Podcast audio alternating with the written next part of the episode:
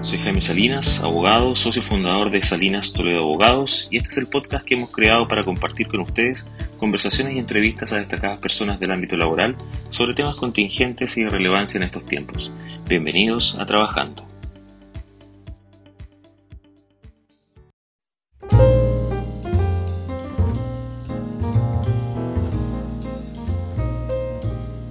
El día de hoy nos acompaña María José Saldívar, abogada de la Universidad Católica de Chile, profesora de la misma casa de estudio también de la Universidad del Desarrollo y que tiene un amplio currículo en materia de servicio público vinculado a temas laborales y de previsión y seguridad social.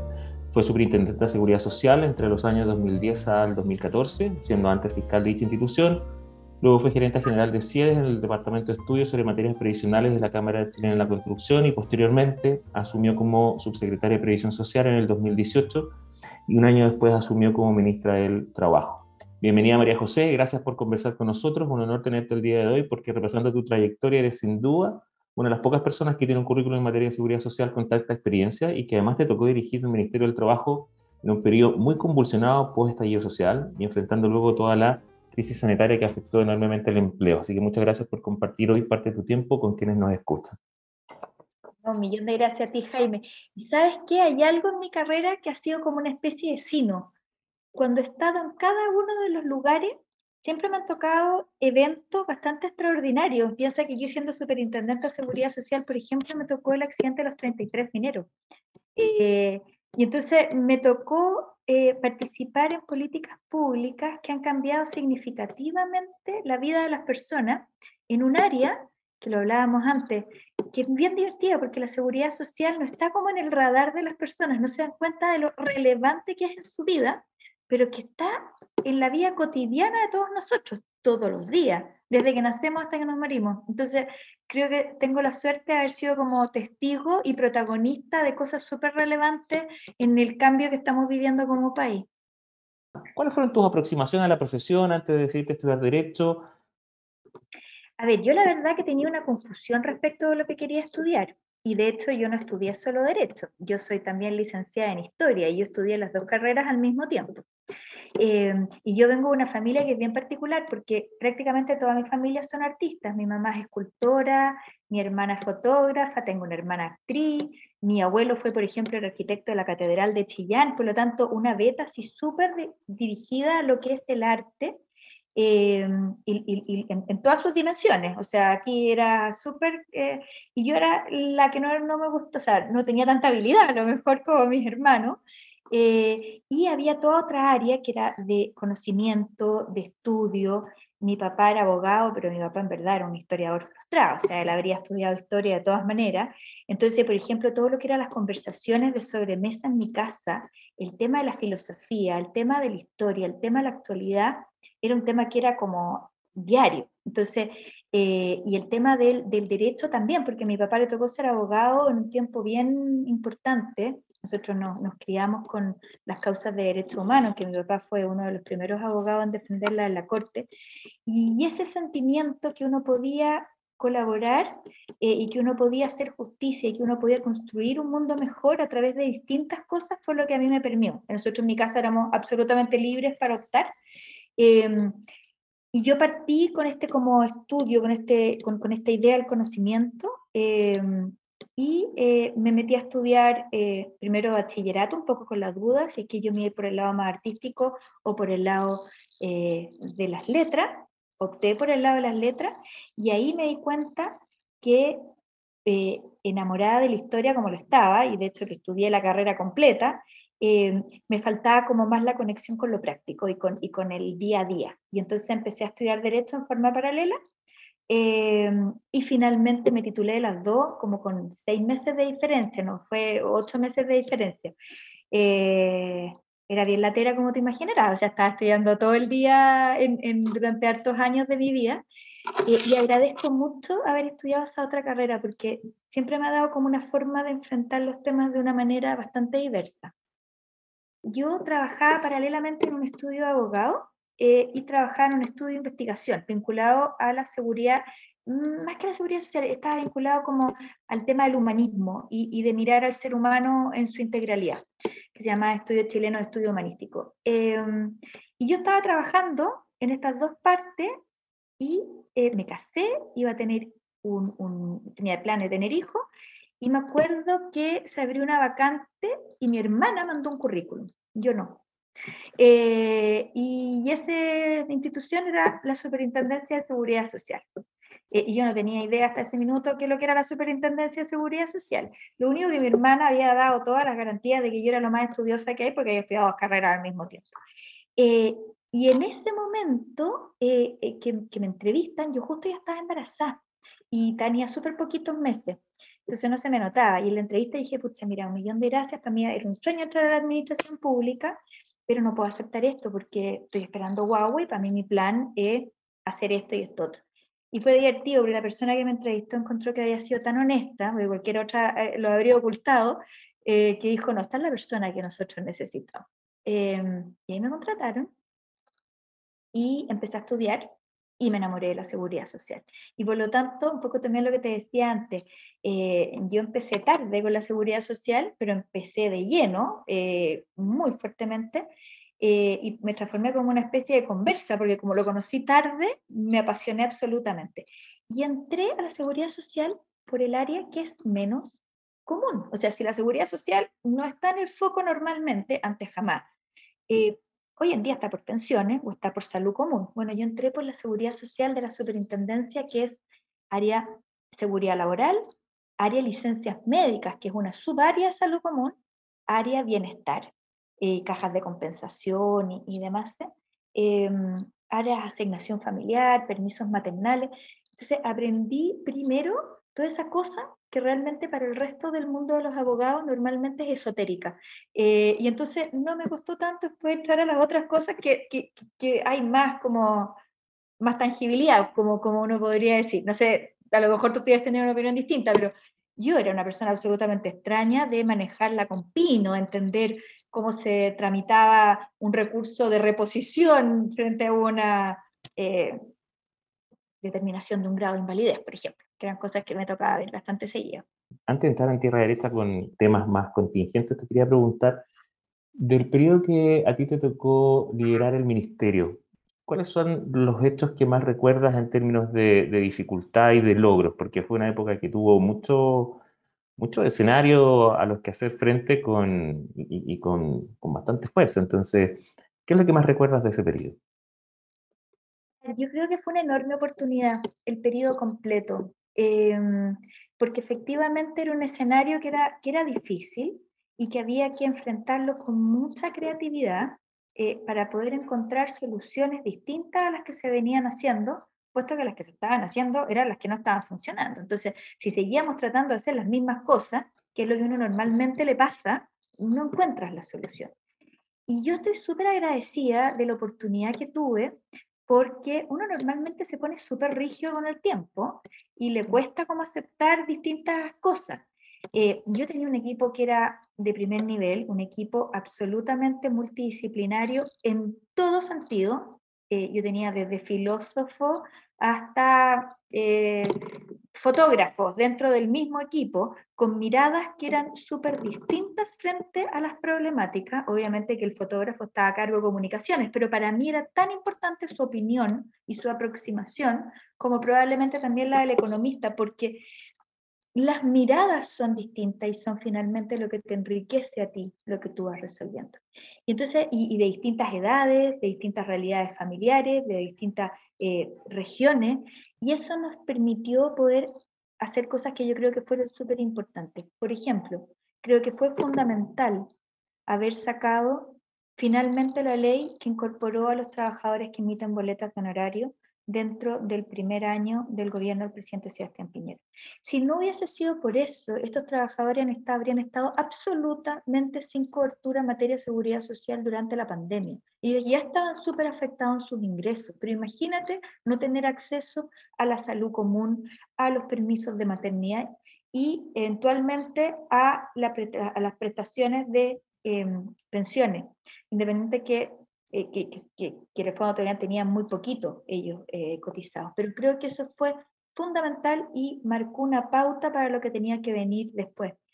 Creo que fue fundamental haber podido encontrar la forma de proteger a los trabajadores durante los periodos de pandemia.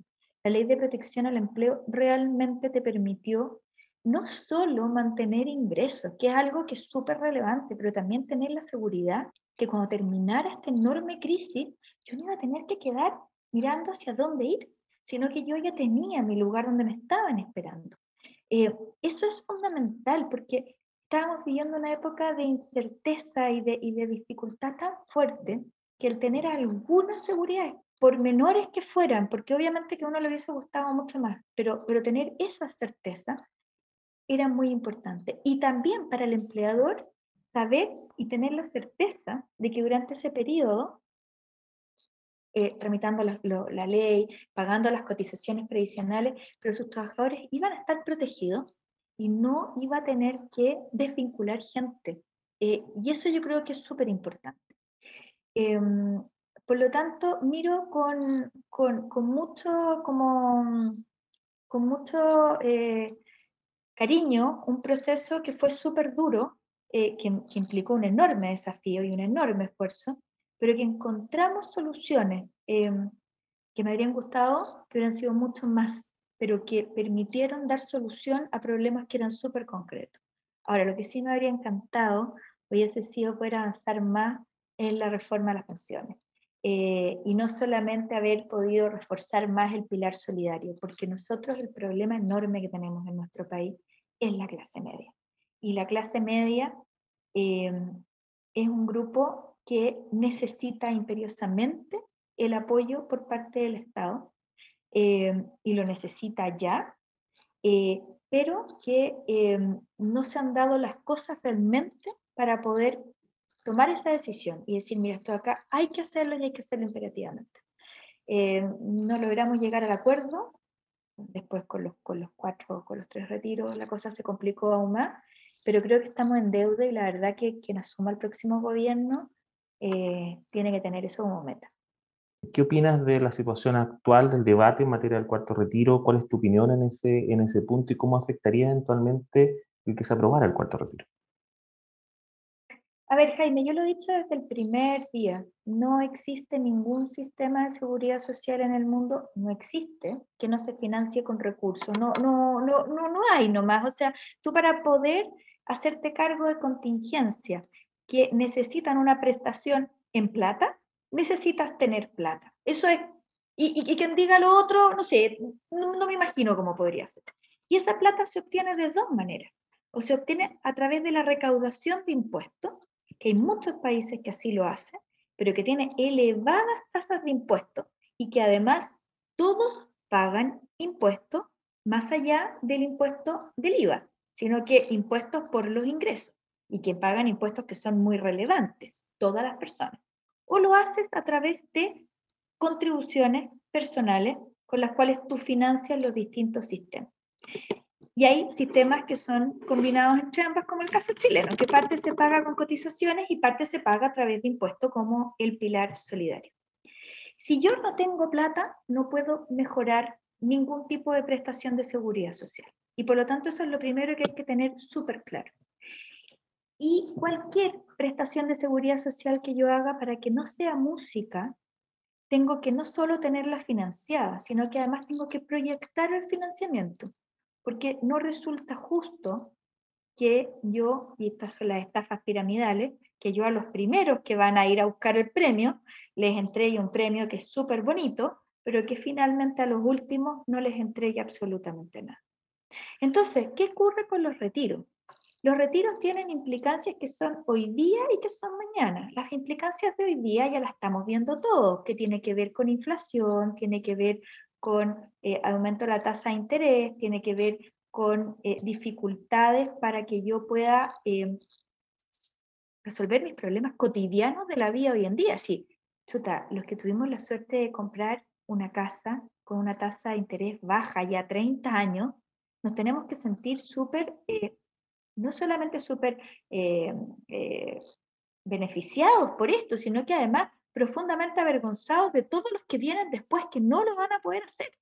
O sea, es imposible poder comprar un bien raíz si no es a un periodo de 25, 30 años. Nadie tiene ahorrado un pie que te permita pagar una casa en 15 años, como son los créditos que se van a empezar a entregar. Pero dicho sea eso, ¿qué es lo que pasa hoy día? Chuta, para mañana, para el día de mañana, también tengo que tener los recursos para poder financiar las pensiones. Y el problema es que todos creemos que el día de mañana lo vamos a solucionar y que el día de mañana nos vamos a haber ganado el loto y que el día de mañana a mi hija le va a ir súper bien y me va a poder ayudar. Pero si eso no pasa, que ojalá pasara, ¿cómo lo hago? Em, y como sociedad tenemos que garantizarle estas prestaciones a las personas. Y eso es la única manera que se hace, es teniendo los recursos para poder financiarlo. En materia de la convención constituyente, la futura eh, constitución. ¿Cuál es tu opinión eh, en materia de lo que pensiones, el sistema de pensiones debiera discutirse y eventualmente ser eh, abordado e, implementado en la constitución? ¿Cuál debería ser el foco de la discusión y hacia dónde debería apuntar la constitución si tú tuvieras que liderar ese, esa discusión, ese cambio? A ver, yo creo que es súper importante que nosotros primero nos pongamos de acuerdo si queremos tener una constitución que va a ser meramente declarativa y que va a prometer cosas o queremos una constitución que sí pueda cumplir con aquello que va a estar establecido. Porque uno puede prometer muchas cosas en el papel, pero si yo no las puedo cumplir, la verdad es que no me parece que sea correcto. Yo creo que uno tiene que comprometerse a Em, a garantizar aquellos derechos de los cuales efectivamente vamos a poder cumplir. Y uno tiene que siempre aspirar a más y tiene que buscar un mecanismo a través del cual todos los beneficios de la seguridad social se vayan robusteciendo y sean cada vez más, pero en ningún caso prometer algo que yo no voy a poder cumplir. Eso es lo primero que tenemos que tener súper claro. Yo personalmente no me gustan esos textos constitucionales en los que se prometen cosas que en la práctica no se pueden cumplir. Y dicho sea eso, creo que es súper relevante que nosotros tengamos claro que cualquier sistema de seguridad social tiene que cumplir con los principios de la seguridad social. Y estos principios, que son el de la universalidad, que es el de la solidaridad, que son súper relevantes, tienen que estar aparejados con el de la sostenibilidad y con el de la suficiencia. ¿Por qué? Porque yo no puedo prometer cosas que van a ser de un determinado monto si no son para todos. Yo no puedo prometer cosas que van a ser para todos si es que la prestación que voy a entregar va a ser tan insignificante que no me va a solucionar el problema. Entonces tengo que buscar mecanismos a través de los cuales yo pueda equilibrar todos estos principios. En materia de seguridad social no hay ningún principio que esté por sobre el otro. Los principios se tienen que armonizar. Em, y obviamente que respetando ciertas cosas, o sea, yo no puedo establecer discriminaciones, pero, pero es súper importante entender que no hay un principio que esté por sobre el otro. Y es por eso entonces que yo creo que es tan importante que eh, tengamos claro este como paraguas. Y lo segundo que creo que es súper importante tener bien claro es que la constitución tiene que establecerme ciertos requisitos o, ciertos lineamientos, pero que yo al mismo tiempo tengo que tener eh, la posibilidad de que estos beneficios o estos derechos se vayan perfeccionando cada vez con el tiempo.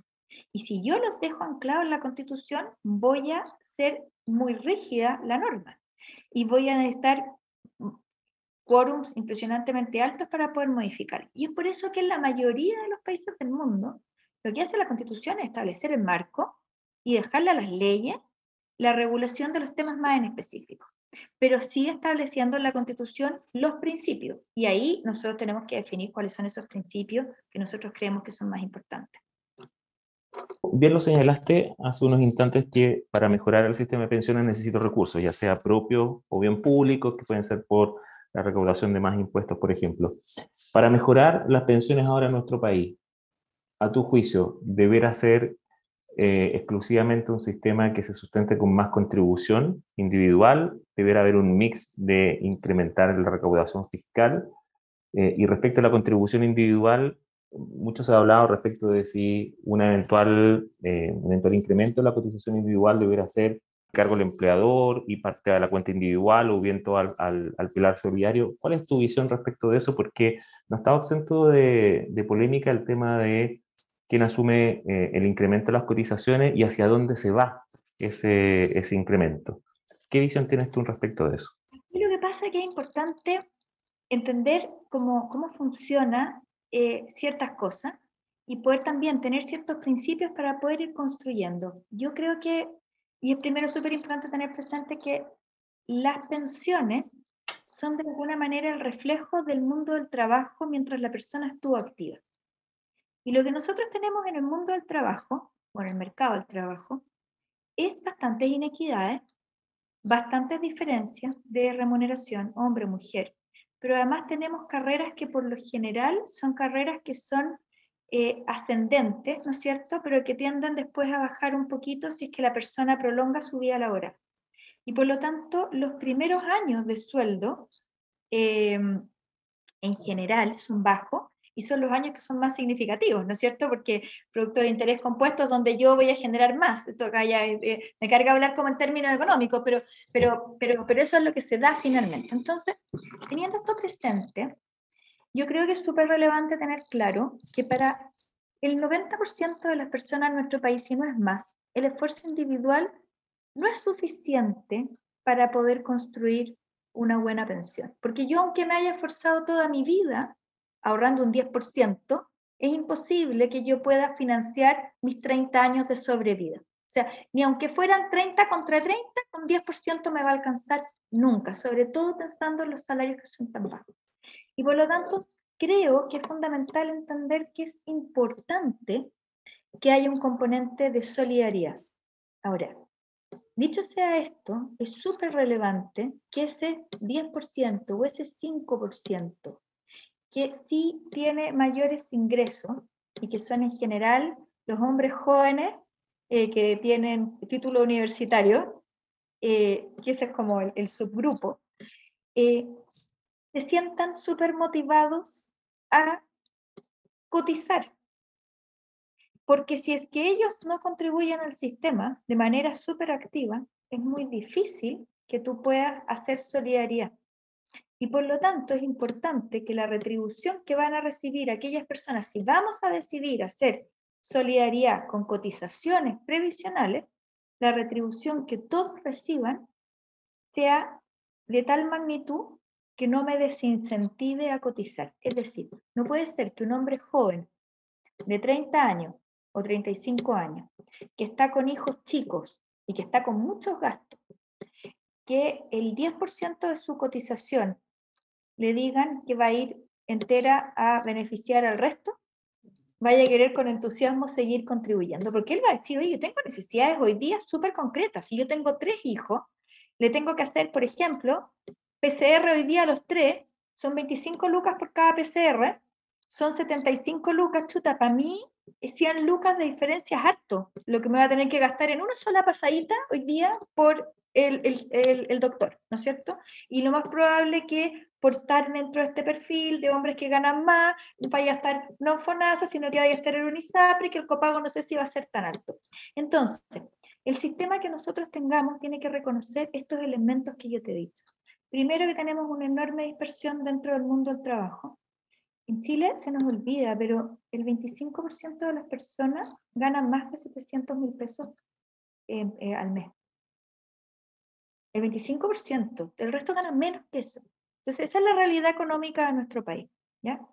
Entonces, tenemos que tener solidaridad, sí, pero esta solidaridad se tiene que hacer de tal manera que el el, interés personal de cada uno se vea lo suficientemente retribuido para que yo contribuya al sistema y no lo rehuya, porque si no van a salir todos perdiendo. Y ahí entonces está en lo que tú dices, ¿cómo lo hacemos? Esta parte de la solidaridad. ¿Lo hacemos exclusivamente a través de impuestos, que es lo que se ha hecho hasta ahora y que ha demostrado que es eficiente pero no suficiente? ¿Lo hacemos a través también del aumento de la tasa de cotización? hacemos que una parte de ella vaya a, este, a esta contribución solidaria, que yo creo que es una muy buena manera, solo en la medida en que yo también le estoy generando a esa persona que está contribuyendo, que también va a recibir un beneficio de vuelta. Porque si no estoy generando todos los estímulos para que ese gallo, que es el que me va a financiar todo, deje de cotizar. Y aquí no es un tema de que el chileno si es solidario o no es solidario, si es que en general en nuestro país al 98% no le sobra la plata. Esa es la realidad de nuestro país. Y eso entonces es bueno no cerrar los ojos. Llevamos a la práctica, ¿cómo yo incentivo a ese profesional joven de que vea que parte de su cotización que se va al pilar solidario, en definitiva, va a redituarle en el futuro también un beneficio a él? Bueno, hay distintos mecanismos. Tú puedes asegurar, por ejemplo, que al menos la mitad de la contribución que tú estás aportando te vaya a traer un beneficio para ti, por ejemplo. O tú puedes establecer que las reglas del juego sean súper claras, porque también lo que nosotros tenemos en Chile es que personas que han trabajado formalmente, porque en Chile todos trabajamos, o sea, yo creo que en Chile no hay nadie que se pueda dar el lujo de no trabajar ya sea formal o informalmente, porque tiene que mantenerse de alguna manera. Pero claro, para una persona que ha trabajado formalmente toda su vida y que ha contribuido toda su vida, por ejemplo, al sistema de salud común, ganando el mínimo, le resulta bien violento que en FONASA la atención que él reciba sea equivalente a la de su vecino, que desde la informalidad no cotiza, gana mucho más que él y eh, tiene los beneficios exactamente iguales. Entonces, cuando yo también tengo las reglas claras de tal manera que quien, quien contribuye más va a tener siempre un beneficio que sea mayor, aun cuando yo pueda hacer con una parte solidaridad, la cosa se nivela un poco.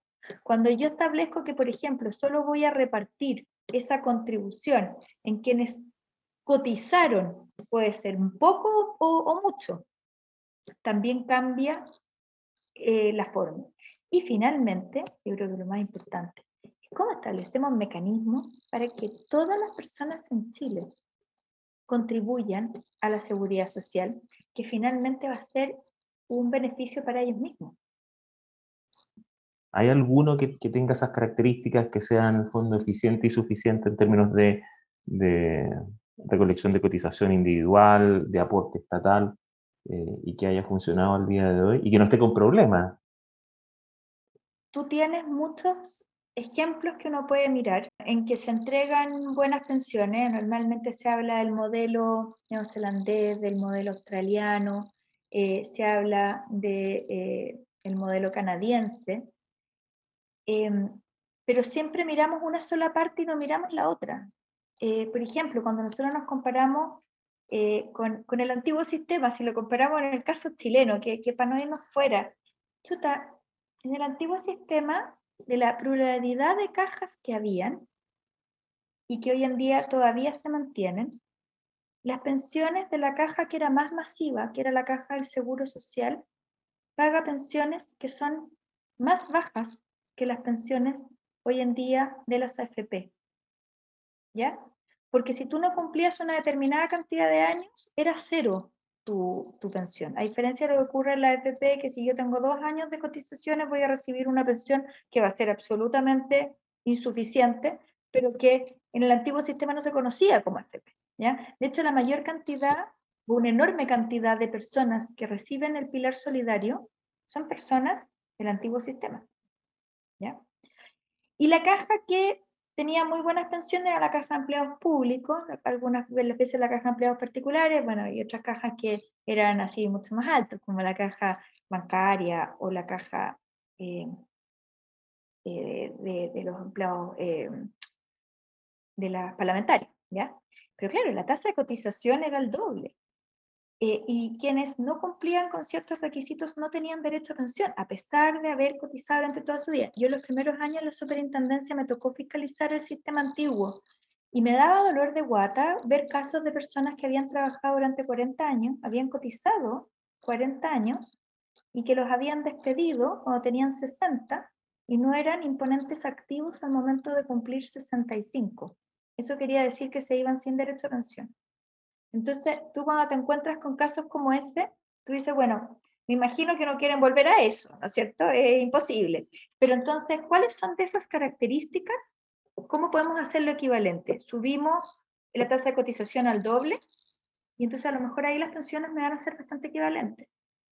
Eh, establecemos que no es pensión si tengo menos de 20 años. Mala noticia que la gran mayoría de los chilenos no la tiene. La, el promedio de cotizaciones son 15 años. Eh, entonces, no vamos a tener personas pensionadas. Y entonces nuevamente vuelvo atrás. Este es un problema del mundo del trabajo. ¿Cómo puede ser que alguien que haya trabajado durante 40 años tenga solamente 12 o 15 años de cotizaciones previsionales? ¿Qué pasó el resto del tiempo? Y entonces el tema y el desafío es mucho más que solamente meterle mano a un sistema de pensiones, que hay que metérselo de todas maneras, y yo creo que en miles de cosas. Pero el que crea que soluciona el problema de las pensiones en Chile solamente modificando parámetros en el sistema de pensiones, da lo mismo que él lo administra, es que no ha entendido la profundidad del problema. María José, hay una serie de temas que, se están discutiendo en la, nueva constitución, negociación ramal, eh, titularidad sindical, negociación colectiva también en el sector público, derecho al trabajo con ciertos alcances como de mayor protección y, y estabilidad del trabajo en la constitución. ¿Qué visión tienes tú de cómo debiera terminar la discusión en estos puntos en, la Constitución? Si quieres, refiere a uno o una visión general, pero ¿cómo debiera quedar los cambios en la Constitución? ¿Debieran incorporarse cambios de esa naturaleza, negociación ramal, titularidad sindical efectiva? También se habla un derecho a, huelga autónomo desarraigado de la, de la negociación colectiva eh, reglada previamente tal. ¿Qué, ¿Qué opinión tienes respecto a eso? A ver, yo creo que que es súper importante que nosotros primero nos demos el, el, o sea, tenemos una obligación, que es de repensar cómo hemos hecho las cosas hasta ahora y realmente evaluarlas y realmente mirarlas desde otra prisma. Eh, y creo que este es un ejercicio que es súper importante y que ahora tenemos la oportunidad de hacerlo para ver de qué manera podemos construir eh, una forma de relacionarnos que sea muchísimo mejor en el ámbito laboral. Creo que nosotros eh, estamos con una oportunidad que si la desaprovechamos realmente seríamos súper tontos y creo que es justamente el momento para poder construir un nuevo paradigma. Y creo que este, este remirar implica votar muchos prejuicios de ambos lados y realmente mirar la evidencia, ver qué es lo que realmente queremos hacer y ver si ese camino del cual nos hemos enamorado, y aquí digo todos, es el mejor camino para llegar a ese punto o no lo es. Porque muchas veces nos pasa que nos gustó tanto el resultado al que alguien llegó, que quiero llegar a ese resultado a toda costa, sin evaluar si realmente es lo que más se adecua o lo que yo más necesito para poder cumplir con ese objetivo. Em, y en todo orden de cosas. O sea, yo, por ejemplo, creo, pero absolutamente en el tema del diálogo social. Yo creo absolutamente que uno tiene que fomentar y fortalecer todas las instancias de diálogo y de participación. Creo que es fundamental que nosotros tengamos una em, forma de relacionarnos que sea distinta en ese ámbito. Pero creo que muchas veces la forma en la cual se hace está con el resultado predeterminado, cuando no necesariamente es el camino al cual yo quiero llegar.